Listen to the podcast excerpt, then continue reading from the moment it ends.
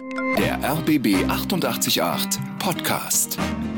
100% Promi. Vielen Dank für die Einladung. Gerade erschienen dein neues Kochbuch Einfach in die Pfanne. Darüber sprechen wir natürlich gleich noch. Aber du hast ja auch noch so einiges andere auf der Pfanne. Und deshalb lass uns mal so ein bisschen in deinem eigenen Leben blättern äh, im Allgäu geboren und aufgewachsen. Und äh, in deiner Biografie klingt das nach einer sehr glücklichen Kindheit. Ja, wenn man das ganz große Glück hat, im Allgäu groß werden zu dürfen, dann ist es natürlich eine ganz tolle Sache.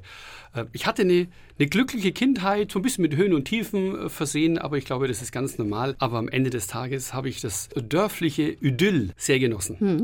Du beschreibst dich ja selber als ja so Astrid Lindgrens Michel aus Lönneberger in der Allgäuer Version. Was genau meinst du damit? Ja, ich bin natürlich ein Lausbub vor dem Herrn gewesen. Also äh, manchmal zum Albtraum äh, meiner Eltern, aber immer mit so einem kleinen Zwinkern und immer so mit ein bisschen Charme. Aber ich habe natürlich nichts auslassen. Ich habe nichts anbrennen lassen. Ich habe ganz viel Unfug gemacht und da ich von Haus aus sehr aktiv bin, ja, früher hat man gesagt, der Christian ist hyperaktiv, war das schon für das Umfeld und für mich eine spannende Zeit. Ich habe einfach Power gehabt als Kind. Einfach unglaublich viel Power. Im Übrigen habe ich das jetzt auch noch, aber ich kann es so ein bisschen besser. ich wollte gerade sagen, das ist ja nicht managen. auf früher beschränkt, ja genau. Ähm, egal wie die Noten waren in der Schule, die Mama war trotzdem immer stolz auf dich und auf deinen Bruder. Also meine Eltern, meine Mama natürlich ähm, war immer stolz. Und die Mama ist auch heute noch ein ganz ein wichtiger Part in meinem Leben. Äh, die Mama ist nach wie vor Ratgeber, Ideengeber und jemand, der ähm, mir mit Rat und Tat zur Seite steht. Und vor allen Dingen, sie freut sich über Kleinigkeiten enorm. Und wenn mal was nicht so läuft, sagt sie, du, wer weiß, für was es gut ist. Genau, das hat sie damals auch gesagt. Da kommen wir nämlich auch noch drauf. Und du hast das so schön ausgedrückt. Deine Eltern gaben dir Wurzeln und Flügel und das Urvertrauen und die Liebe. Das heißt, das hat dich eigentlich fürs, fürs Leben auch geprägt. Ja, das hat mich fürs Leben geprägt. Ich hatte das nicht immer ganz so leicht, ja, weil als junger Mensch, als Heranwachsender wird man ja auch taxiert und äh, bewertet aufgrund schulischer Leistungen und die waren bei mir nicht so gut. Ja. Mein Bruder, der ist total clever gewesen als Kind und hat mit ganz wenig Aufwand viel erreicht. Und da ich ja so aktiv war und ganz andere Sachen im Kopf gehabt habe als Schule, war die schulische Leistung eben nicht so gut. Und da war das eben sehr gut, dass die Mama immer zu mir gestanden hat. Wann und wie hast du denn tatsächlich das Kochen für dich entdeckt? Also eigentlich wollte ich ja immer irgendwas mit Chemie machen. Ja, mich hat es fasziniert, dass man äh, verschiedene Ingredients, verschiedene Elemente äh, mischen kann und mal gucken, was dabei rauskommt. Dann hat es natürlich nicht geklappt und ich habe mir gedacht, Mensch, dann mache ich eine Kochlehre, weil da hast du ja auch verschiedene Zutaten, kannst die klug mischen und wenn du das gut machst, kommt was Gutes dabei raus und man kann dann vielleicht Erfolg ernten. Und so habe ich mir gedacht, so eine Kochlehre wäre doch nicht verkehrt. Und meine Eltern haben gesagt, Roger, du machst jetzt eine Kochlehre. Denn deine Mama hat ja mehr so nach Gusto und nicht nach Kochbüchern gekocht. Da hast du wahrscheinlich nicht so mhm. viel dann davon abnehmen können? Also die Mama hat nach Gefühl gekocht. Und logischerweise, wenn man mich fragt, wo schmeckt es denn am besten? Klar, bei der Mama schmeckt es am besten.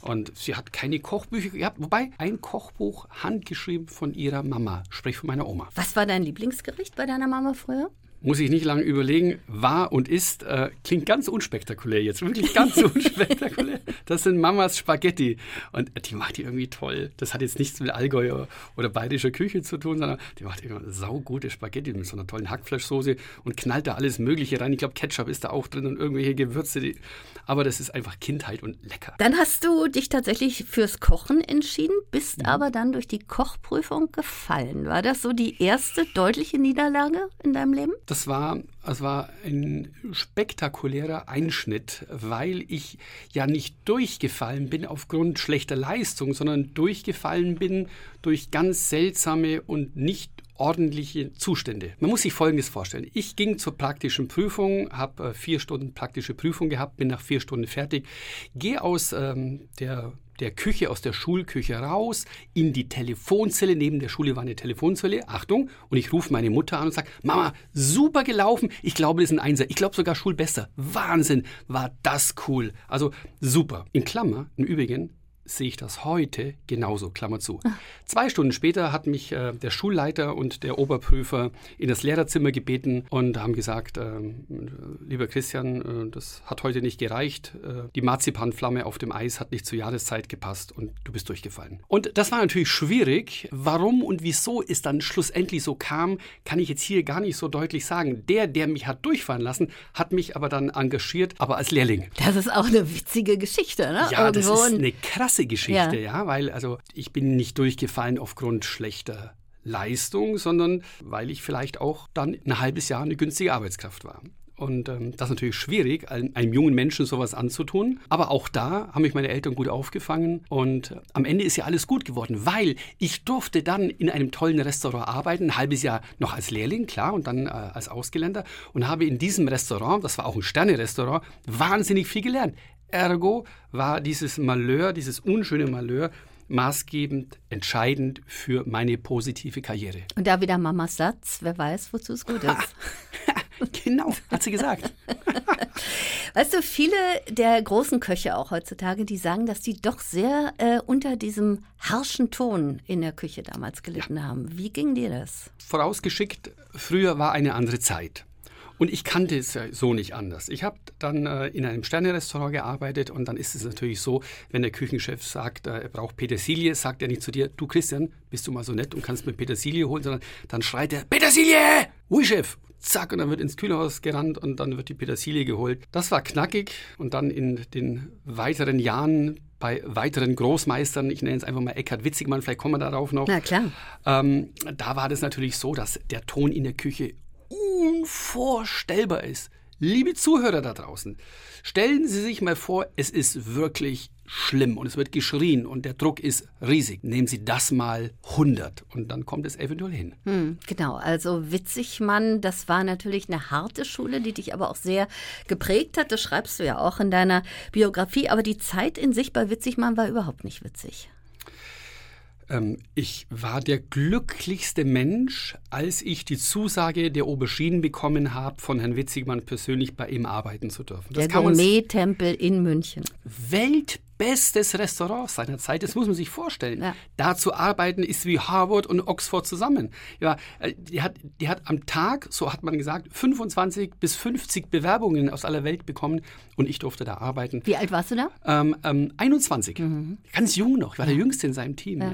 21. Hatte vorher schon zwei Sterne-Restaurants bekocht. Ja, aber das war natürlich eine, eine ganz, ganz, ganz harte Zeit. Wie ging der denn speziell mit dir um?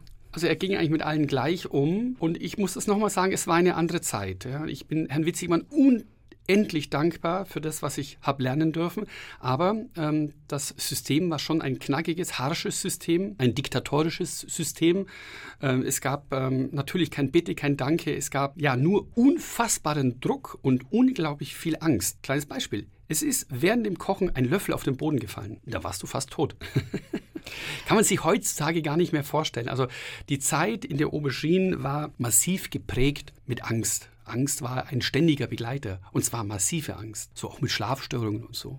Wie war er außerhalb der Küche? Super, super nett. Äh, wir haben uns dann ähm, eineinhalb Jahre oder zwei Jahre später getroffen, nachdem ich ausgeschieden bin, auf einem Event in den Tiroler Alpen. Dann hat es geheißen, der Chef kommt, wir nennen ihn ja alle immer noch Chef. Ja. Und ich war so nervös, ich war so unfassbar nervös. Dann kam er zu mir und äh, hat mich beglückwünscht zu meinem Stern. Also am Ende des Tages, wenn er nicht in der Küche war, war er super nett. Mhm. Aber witzigerweise, wir bleiben bei diesem Namen Witzigmann, witzigerweise, mhm. hat er ja auch seine Gesellenprüfung selbst gar nicht geschafft. Insofern hattet ja. ihr ja schon eine Gemeinsamkeit. Wir hatten da auf jeden Fall Gemeinsamkeit, ja. Ja, aber ich muss vielleicht auch noch mal sagen, auch wenn es eine wahnsinnig harte Zeit war, wenn es Eckhard Witzigmann in Deutschland nicht gegeben hätte, wären wir alle jetzt so nicht da und die deutsche Küche wäre nicht so weit. Ich, ich sage, dass die, die deutschen Köche sicherlich eine der besten der Welt sind und unsere Restaurants sowieso. Und Eckhard Witzigmann ist maßgeblich daran beteiligt, dass das so ist. Dann gehen wir mal weiter in deinen äh, Kochetappen. Dann wurdest du, ich meine, es liest sich ja auch wirklich wie in so einem Märchen, Privatkoch von Playboy Gunther Sachs. Wie kam es denn dazu? Ja, also pff, ähm, ein Headhunter hat mich angesprochen. Ich war damals noch in der Aubergine, ob ich nicht Interesse hätte, privat zu kochen. Und sage ich, nee, na, ich mache hier nicht den ganzen Aufstand, Aufwand mit den besten Restaurants, um dann als Privatkoch zu enden. Und dann hat es geheißen, aber ich würde mir das überlegen, weil das ist schon eine Persönlichkeit. Am Ende war es dann die Familie Gunter Sachs und Gunter Sachs ist natürlich der Donnerhall weltweit, was Society und Jetset anbelangt. Und da durfte ich anfangen. Und hat dich das vielleicht am Anfang auch ein bisschen überfordert? Das war ja doch eine ganz andere Welt. Es hat mich überhaupt nicht überfordert. überhaupt nicht. Ich bin, ich bin aus der Aubergine raus und hatte dann dieses Bewerbungsgespräch und das war unfassbar nett. Mirja Sachs, die Frau Sachs, ist, ist und war eine unglaublich charmante und bezaubernde Frau. Herr Sachs war mir auch wahnsinnig äh, sympathisch obwohl er mir beim Vorstellungsgespräch nur zwei, drei Fragen gestellt hat. Eine davon war, was sind Sie denn für ein Sternkreiszeichen? Ah, das dachte ich mir, ja. ich habe gesagt, ich bin Krebs. Er hat gesagt, okay, eingestellt. Und ähm, ja, dann haben mich zwei unglaublich interessante Jahre erwartet, wo ich viele Leute kennen habe lernen dürfen und viel auch von Gunter Sachs habe lernen dürfen. Ja, was zum Beispiel? Lebensart, Einstellung. Wie gehe ich mit Menschen um? Wie gehe ich mit Geld um? Und ähm, wie kann ich ein harmonisches Miteinander haben? Wie kann ich Synergien nutzen? Wie kann ich äh, Netzwerke aufbauen? Das habe ich alles bei ihm gesehen und das war so unfassbar spannend. Er hat auch ganz deutlich gesagt, was er nicht gut kann, ja. Und da hat er sich einfach Hilfe geholt und das tue ich heute auch. Also er hat mich schon sehr geprägt, sehr. Und es ist eben auch hart zu arbeiten und trotzdem das Leben zu genießen. Ja, das hat er immer gemacht. Also er ist, äh, hat ja durch seine Erbschaft Fichtel und Sachs Motorenwerke natürlich sehr, sehr viel Geld geerbt, hat es aber durch harte Arbeit, Fleiß und Cleverness nochmal deutlich vermehren können und hat sich dann der Astrologie gewidmet, der Kunst gewidmet, ja, mit Andy Warhol. War mit den weltweit Top-Künstlern unterwegs und ich habe da auch viele kennenlernen dürfen. Äh, Roman Polanski zum Beispiel war ganz oft bei uns, äh, John Collins, Roger Moore, Linda Evangelista, Claudia Schiffer, Agnelli, der Fiat-Boss, die waren alle auf Du und Du. Und weißt du, ich war nicht der Koch, sondern ich war der Christian. Weißt du, was ich meine? Ich war der, ich war der Christian. Ich war ein Familienmitglied. Ja, ja. Wie, wie, stellt man sich denn da so dieses, dieses Leben dann vor? Nimm uns da mal so, so ein bisschen mit in dieses Jet-Set, was ja doch, äh, sagen wir mal, was ganz Besonderes und was ganz anderes war. Auch für dich natürlich in dem Moment. Ja, also ich kam ja aus einer völlig anderen Welt. Ja, und, aber die Welt war natürlich schon unglaublich schön und angenehm. Ich, ich, weiß noch, als Frau Sachs dann ganz am Anfang zu mir gesagt hat, Mensch Christian, Sie, Sie können alle Autos natürlich nutzen, wenn Sie einkaufen fahren. Und dann waren wir gleich mal in Saint-Tropez und da stand da ein riesen Ferrari und Mercedes und Jaguar. Und ich denke mir, Gott, soll ich jetzt mit dem zum Einkaufen fahren? Ja, bin ich natürlich. Und äh, das war natürlich strange, crazy, aber faszinierend. Ich glaube, du selbst bist ja auch ein Autofan. Ich bin selbst auch ein bisschen Autofan, ja. Dadurch erst geworden oder immer schon? Ja, wie gesagt, diese zwei Jahre bei Gunter Sachs haben mich geprägt. Und geprägt heißt ja auch, dass man auch mit, mit Arbeit was erreichen kann. Wir sind ja in so einem tollen Land hier, wo man, wo man auch was erreichen kann. Und, und ich habe das gesehen und ich habe auch Freude an, an dem Luxus gehabt, auch an, an den Autos. Ich, ich habe das geliebt. Und dann gehen wir mal weiter. 1995 hast du dein erstes eigenes Restaurant eröffnet, im Allgäu natürlich. Mhm. Ähm, gemeinsam mit deiner Frau Landhaus. Henze hieß das. Genau. Und da warst du ja auch noch sehr jung. Also das war ja auch, dazu gehört ja sehr viel Mut im Grunde genommen, ja. das zu machen. Und eine tolle Frau dazu natürlich, ja, wenn man mega. so einen Überflieger als Mann hat. Ja, so einen Wahnsinnigen als Mann. Ja, einen wahnsinnigen Überflieger. ja. Ähm, ich war zwei Jahre bei Gunter Sachs und dann hat es eigentlich gereicht, weil ich habe alles gelernt, gesehen und es war Zeit, eben was Neues anzupacken. Und ich habe in einem kleinen Dorf nähe Kempten in Probstried eben ein Restaurant übernommen, bin zur hiesigen Bank, habe mir einen Kredit geholt und habe dieses Restaurant eröffnet. Das ist jetzt die Schnellversion. Und einen Tag vor der Eröffnung war ich heulend auf einem Sack Kartoffeln in der Küche gesessen und habe mir gedacht, was hast du getan? Völlig entkräftet, mit Schulden. Und meine Frau hat einen super Job in der Bank gehabt. Ja, die hat das Bankfach studiert, hat ihre Arbeit quasi niedergelegt und hat gesagt, hey, komm mal, jetzt geben wir richtig Power, wir zwei. Und dann haben wir eröffnet und dann waren wir, glaube ich, zehn Jahre anschließend ausgebucht. Also das war ein kometenhafter Aufstieg in einem 1200 Seelendorf. Hm. Ja. Hm. Und du warst mit 28 tatsächlich auch der jüngste mhm. deutsche Sternekoch, eben mit eigenem Restaurant. Ja, genau, muss man dazu sagen. Im, Im, eigenen Restaurant, das war damals so. Das war natürlich eine tolle Sache. Wir haben mit, mit, zwei Mitarbeitern angefangen. Nach einem Jahr hatten wir schon 18 Mitarbeitern und dann äh, bis auf 25. Äh, wir waren jeden Tag ausgebucht. Ich hatte ein faszinierendes Team. Ich, ich bekomme heute noch Gänsehaut, wenn ich daran denke. Und dann irgendwann klingelt das Telefon und ich höre nur noch Stern, Stern, Stern, Stern. Ich sag, was, wie, wie, was, wie Stern? Ja, du hast einen Michelin-Stern.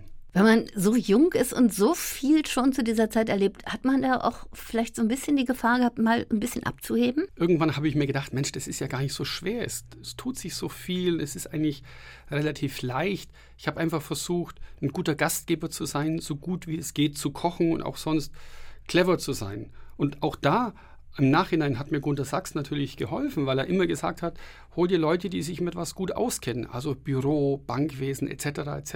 Ähm, und das habe ich getan und somit habe ich mich auf meine Stärken konzentrieren können. Das finde ich ist elementar wichtig, dass man sich auf seine Stärken konzentriert, die Gott einem mitgegeben hat. Und dann hat es geklappt. Du beschreibst dich selber als Siegertyp mit Krisenherden. Schönes Bild. Welches waren so deine größten Krisen, wenn du so zurückblickst? Also die, die, Hauptkrise war natürlich damals mit der Lehre. Das war schon, das war schon wirklich schlimm. Und ähm, irgendwann habe ich gemerkt, dass es natürlich nicht immer bergauf geht. Da sind schon mal ein paar Sachen passiert, äh, die dann nicht geklappt haben. Ob das ein Fernsehengagement war oder ähm, ich hatte mal eine Restaurantidee mit, mit Kaffeekonzept. Das hat auch nicht funktioniert. Aber äh, wichtig ist, dass man dran bleibt und dann hat man die Chance auch erfolgreich zu werden und zu bleiben. Schönes Bild finde ich auch. Das Leben ist ein Märchen zwischen dein Leben ist ein Märchen zwischen Thymian, Tränen und Trüffel. Ja, das passt gut. Ja. ja. Aber Tränen, das heißt ja auch, dass es schon auch diese Momente gab, wo du dann wirklich auch am Boden warst, wo du gesagt hast, Mensch, wie schaffe ja. ich das alles? Genau, das hört sich ja alles so toll an. Ein großes Restaurant, Sterndruck, dann kam Fernsehen dazu. Und das kann natürlich schon auch passieren, dass das schnell mal dann zu viel wird. Und ich hatte auch so die Zeit, da war ich so Mitte 30, wo ich gemerkt habe, ey, ich kann nicht mehr. Also entweder ich fahre einen Gang zurück oder das wird, das läuft nicht gut. Und ähm, das war so, so ein bisschen eine schwierige Zeit. Da hatte ich auch so einen ganz kleinen Hänger, ähm, aber dann sich neu konsolidieren und auch Rat annehmen von anderen. Und dann ging es wieder bergauf. Das waren die Tränen und dann gab es dann wieder den Trüffel. ist auch ein schönes Bild. Überholspur ist keine Komfortzone. Die Spitzengastronomie ist Formel 1. So muss man sich das vorstellen. Die, die Spitzengastronomie ist die Formel 1. Da wird gefeitet, gekämpft, gemacht, getan. Und demnach ist man auf der Überholspur. Und ich war schon immer jemand, der gerne äh, auf der Überholspur ist und vielleicht der Gejagte. Ich, ich wollte nie selber jagen müssen. Also wird aber immer schwerer. Je älter man ist, desto besser wären andere und überholen dann vielleicht einen. Und, aber ich versuche immer fit zu bleiben und am Puls der Zeit zu sein. Und du magst Kurven lieber als die Gerade? Ich mag Kurven lieber wie die Gerade. Die Gerade ist langweilig. Die Kurve, da entscheidet sich ähm, Freud und Leid. Die Kurve ist das Tolle. Im Leben und im Autofahren. Gibt es echte Freundschaften unter Spitzenköchen? Ich, ich sage jetzt einfach mal ja. Ich habe ähm, hab selber keinen besten Freund in der Spitzengastronomie. Das ist natürlich schon so, ähm, dass man schon oft sagt, ja, wir sind beste Freunde. Aber ich glaube, das sind alles Individualisten, diese Top-Leute. Und ob es dicke Freundschaften untereinander gibt, ich sage mal ja, mit Sicherheit, aber vielleicht gar nicht so oft. Hm. Warst du immer schon Genussmensch? Immer schon, immer schon. Auch Mamas Grießbrei äh, mit Zimt und Zucker war schon genial. Also ich war schon immer Genussmensch. Ich habe schon immer Freude gehabt ähm, auf Genuss ob das die Berliner Currywurst ist oder der Tiroler Kaiserschmarrn oder eben äh, der Trüffel, völlig egal schmecken muss es und ich habe Freude dran. Du kochst selber auch gerne zu Hause. Es gibt ja viele Köche, die tatsächlich beruflich kochen, auch in der Spitzengastronomie, die aber zu Hause überhaupt nicht kochen. Ja, ich koche gern zu Hause. Ja, aber jetzt nicht so wahnsinnig viel und nicht aufwendig, sondern ich koche gern zu Hause einfache Gerichte und das geht auch immer schnell. Ja. Das ist auch so mein Credo, auch bei den Büchern. Es muss schnell gehen, so unkompliziert, mit wenig Zutaten zum Erfolg kommen. So funktioniert meine Küche zu Hause. Die Frage ist sowieso, wie du deine Zeit aufteilst. Wenn ich mir das so überlege, du schreibst Bücher, zwei mhm. so gefühlt. Ich glaube sogar wirklich zwei im Jahr Kochbücher. Ja, ja. ja könnte hinkommen, ja. dann, dann, die äh, Autobiografie, dann bist du beim Fernsehen, ein bisschen Radio machst du auch noch, bist, machst du Instagram selber auch sehr aktiv, ja, mhm. im Gegensatz zu vielen anderen, die das ja machen lassen. Ähm, Gibt es denn auch mal so eine Auszeit, wo du dich einfach nur an den Strand legst oder musst du immer irgendwas machen? Ja, also das machen wir so die ersten zehn Jahre der Selbstständigkeit haben wir das so gut wie nie gemacht, da haben wir einfach nur, nur, sehr hart gearbeitet. Mittlerweile machen das meine Frau und ich, wir haben ja auch zwei ganz tolle Kinder und da gönnen wir uns auch Auszeit und da wird Kraft und Energie getankt und da ist es eben auch ganz entspannt und relaxed. Aber du kannst richtig auch mal still am Strand sitzen, nee, oder? Nee, also, nee, gern mit Handy in der Hand. ja, also, also am schlimmsten, also, falls uns jetzt jemand zuhört, müssen wir das gleich wieder aus den Ohren verbannen. Ich wäre ja manchmal dazu genötigt, einen Wellnessurlaub zu machen. Ja. ja.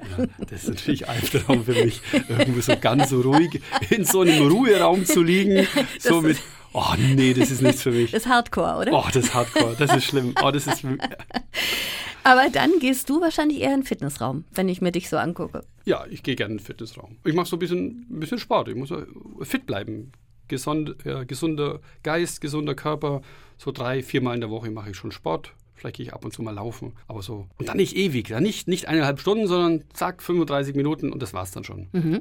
Lass uns mal in der Chronologie noch weitermachen. Also das Landhaus Henze dann hast du 2009 geschlossen. Warum mhm. eigentlich? Weil ich alles erreicht habe. Und ein, ein Freund von mir, ein Industrieller, der selber über 4000 Mitarbeiter hat, hat mich gefragt, Christian, was, wann verkaufst du eigentlich dein Haus? Und sag ich, wieso soll ich verkaufen? Läuft doch super, das ist mein Baby. Dann sagt, pass auf, dann kam die nächste Frage, was willst du noch erreichen? Und da konnte ich schon fast nichts mehr sagen. Dann sagt er, wenn du keine Ziele hast und einfach nur das so halten willst, dann, dann, dann wird es bergab gehen. Ich habe das meiner Frau erzählt und ein Jahr später haben wir dann tatsächlich verkauft und alle haben gesagt, der Hense spinnt, wieso macht er das? Verkauft sein Baby, läuft doch super.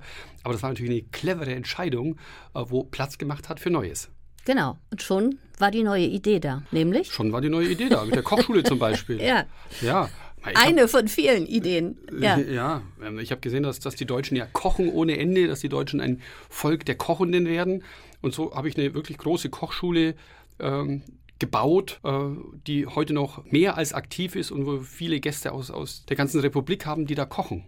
Was lehrst du da? Welche Küche, welche Art, welche Richtung? Alles Mögliche. Also das Wichtigste ist Spaß am Kochen und ich habe noch äh, drei Kochschulreferenten, die da auch äh, kochen. Ich kann das ja nicht alles alleine machen. Und dann haben wir, haben wir asiatisch, mediterran, Fisch, Fleisch, Wildkochkurse, Pilzkochkurse, Enjoy Your Life Kochkurse. Ähm, also alles, was man irgendwie an Länderküchen auch kochen kann. Burger-Kochkurse, Teenie-Kochkurse, ähm, das beste Fleisch der Welt, Gourmet-Kochkurse. Aber alle einen sich in dem Thema, dass es unfassbar Spaß macht.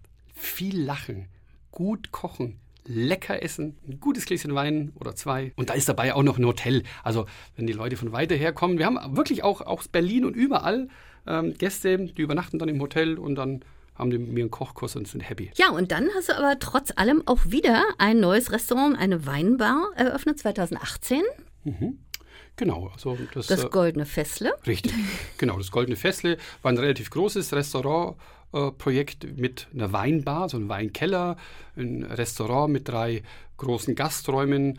Dann im ersten Stock äh, gab es ein Café mit Konditorei und dann noch mal eine Rooftop-Bar. Also ein richtig großes Teil. Wir haben das dann ähm, drei, ins Leben gerufen, drei Jahre betrieben und dann abgegeben hm. und weitergegeben. Du schreibst auch in deinem Buch, die Köche seien die neuen Rockstars. Was meinst du damit? Also so war es zumindest mal die letzten 20 Jahre. Da hat sich jetzt aber auch wieder so ein bisschen geändert. Da muss man nur mal ins Fernsehen gucken. Ja? Also was da, was da an Kochshows ähm, ist und wie Köche ähm, äh, gebucht sind. Also ich habe unzählige Kochshows gegeben in, in ganz Deutschland, äh, viele Vorträge und die Leute sind einfach genussorientiert. Und deswegen ähm, ist vor ja, 25, 30 Jahren das Thema Kochen und der Koch und der Starkoch quasi durch die Decke gegangen, was natürlich toll war für mich, weil ich zur richtigen Zeit am richtigen Platz war.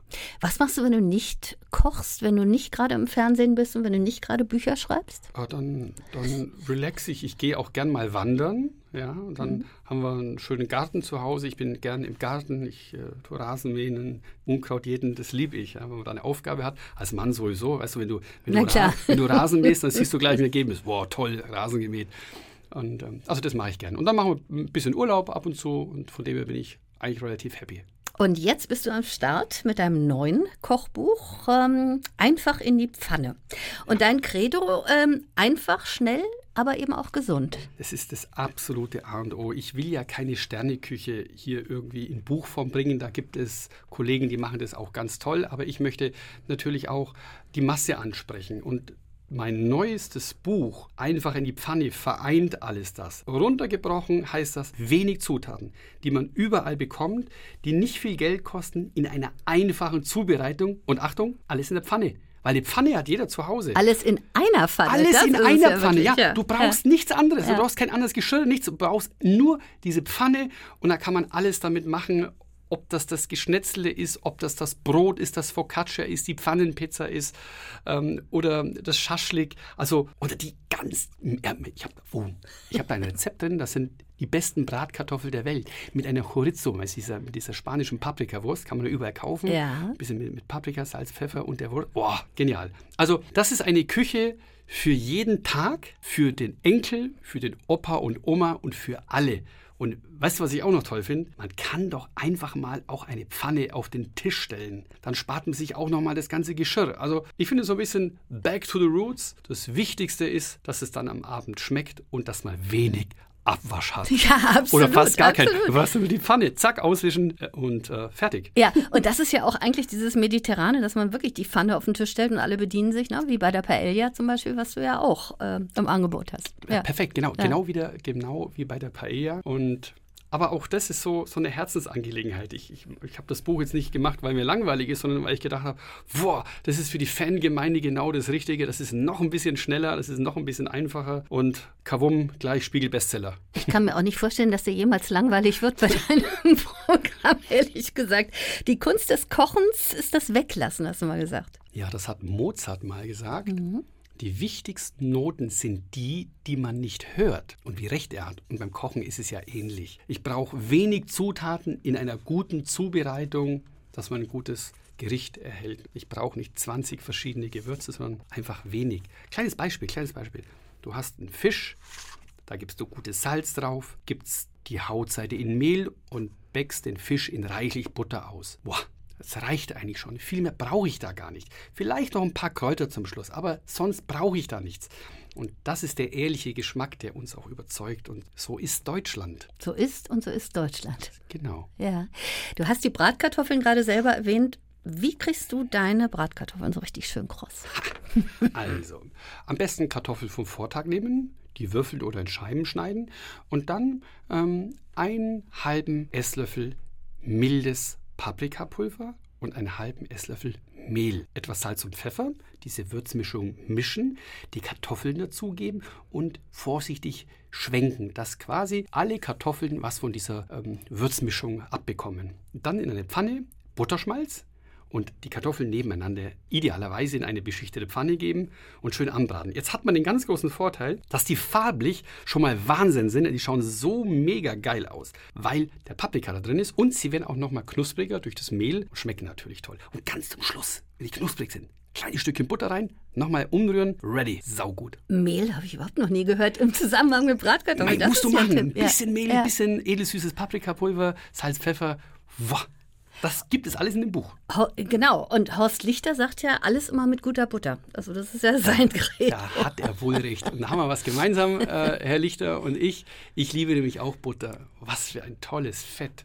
Ja, was für ein Naturprodukt und mit wie viel Geschmack ausgestattet. Die führenden Ernährungswissenschaftler sagen allesamt, Butter ist natürlich toll und gesund, in Maßen natürlich. Nach dem Buch ist vor dem Buch. Was steht als nächstes für dich an? Was hast du schon in der Pipeline? Ich bin so happy jetzt mit, mit einfach in die Pfanne. Da habe ich jetzt alles reingetan. Alles, was ich habe. Und jetzt bin ich erstmal buchtechnisch am Ende. Jetzt muss erstmal, erstmal Bisschen, bisschen drei Minuten durchatmen und dann geht's weiter. Wie sehen die nächsten Monate noch aus? Bis Ende des Jahres würde ich Fernsehen natürlich. Ah, Genau, Fernsehen, da kommt jetzt auch ein neues Projekt auf mich zu, wo ich mich schon sehr darauf freue. Und ähm, dann werde ich weiter ähm, in dem Genussbereich ähm, arbeiten. Mit, mit viel Freude. Und vielleicht gibt es ja nochmal den besonderen Eierlikör oder nochmal ein Gewürz. Ja, und die Kochkurse natürlich. Jetzt erstmal das neue Kochbuch einfach in die Pfanne mit tollen Rezepten. Absolut spannend zu lesen. Übrigens auch deine sehr ehrlich geschriebene Autobiografie Das Leben ist köstlich. Von Süß war nie die Rede, auch ein toller Titel. Christian Henze, danke, dass du da warst. Hat mir sehr viel Spaß gemacht. Toll, mir auch. Vielen Dank nochmal für die Einladung.